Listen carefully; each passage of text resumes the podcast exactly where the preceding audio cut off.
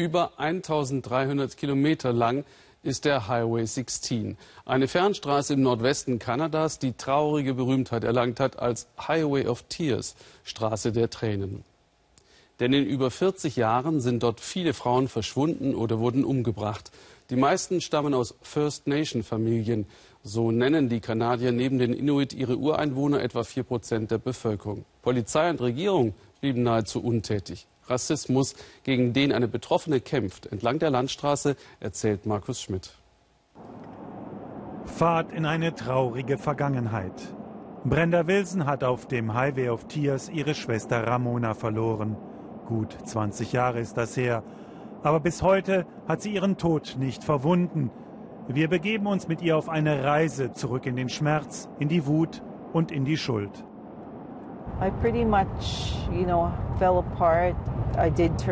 Ich bin nach dem Tod meiner Schwester völlig zusammengebrochen. Ich bin damals zur Alkoholikerin geworden. Ich fühlte mich mitschuldig. Ich habe sie doch mit großgezogen. Und nun hatte ich nicht genügend auf sie aufgepasst.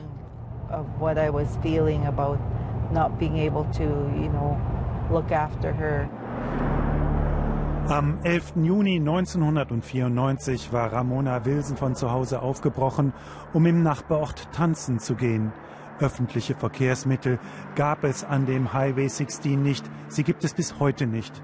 Also trennte die 16-Jährige. Was dann geschah, ist bis heute nicht aufgeklärt. Der Grund dafür könnte in der Hautfarbe Ramonas liegen. Sie ist eine von 43 Frauen, die auf dieser Strecke verschwunden sind. Fast alle diese Frauen waren nicht weiß.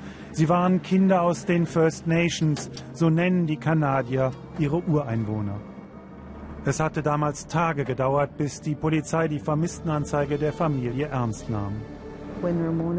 Als wir die Polizei alarmiert haben, da haben die einfach nicht reagiert. Da gab es keine klaren Vorschriften, wie sie mit Vermisstenanzeigen umzugehen haben.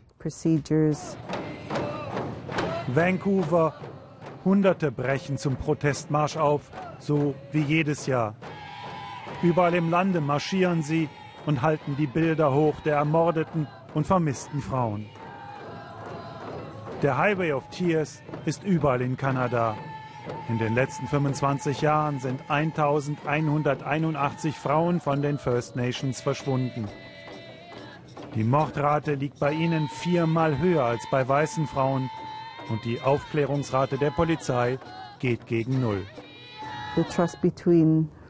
Das Vertrauen zwischen uns und der Polizei ist zerstört, seit langem. Und es wird sehr lange dauern, bis dieses Vertrauen wiederhergestellt sein wird. Brenda bringt uns zu ihrer Mutter Mathilda. Sie lebt heute in ärmlichen Verhältnissen. Sie hat die Gedichte herausgeholt, die Ramona als junges Mädchen geschrieben hatte. Die Wände sind gespickt mit Erinnerungen an die verlorene Tochter. Ramona war außergewöhnlich klug. Sie wollte einmal Psychologie studieren.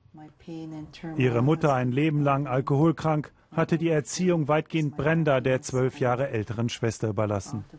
Die Gedichte bringen den Schmerz wieder hoch und die Erinnerung dass Ramona damals darum gebeten hatte, mit dem Auto zum Tanzen gebracht zu werden und keiner Zeit für sie hatte.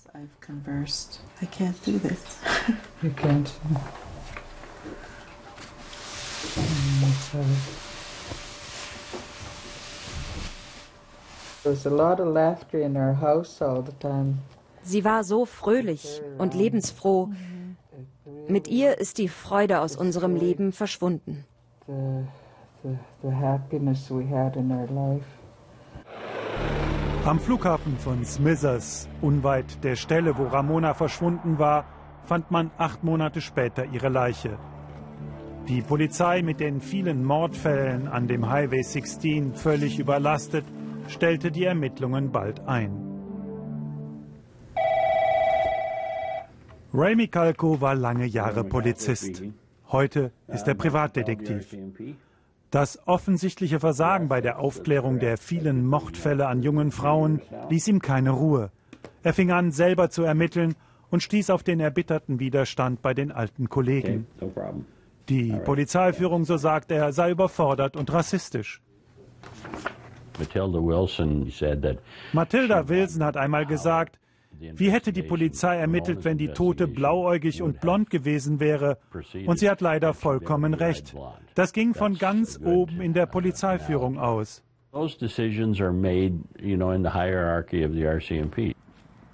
Brenda Wilson ist den Highway 16 entlang gelaufen. Immer wieder. Als Therapie. Sie hat ihre Alkoholkrankheit inzwischen überwunden. Sie ist zu einer Aktivistin geworden. Sie hält die Erinnerung an ihre ermordete Schwester und all die anderen Opfer wach. Vielleicht gibt es ja doch noch Spuren, die zu den Tätern führen. Und deshalb arbeitet sie heute direkt mit der Polizei zusammen, besucht die Familien der Opfer, baut Brücken. Das Misstrauen dort sitzt tief, die Erfahrungen schmerzen. Aus Sicht der First Nation Familien agiert die Polizei seit Jahrzehnten rassistisch. Ja, wir haben Fehler gemacht und dafür sollten wir uns entschuldigen. Die Familien sollten wissen, kein Mordfall verjährt, wir haben uns geändert und sind heute für sie da. Eine Entschuldigung wäre ein erster, ein großer Schritt, um das Verhältnis zu verbessern.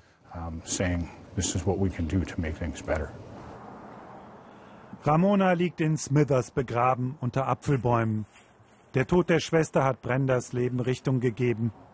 Er hat sie zu einer Kämpferin gegen Gewalt und Rassismus gemacht. Das bin ich meiner Schwester schuldig, stark zu sein. So kann ich den Schmerz überwinden, indem ich zeige, zu was ich fähig bin.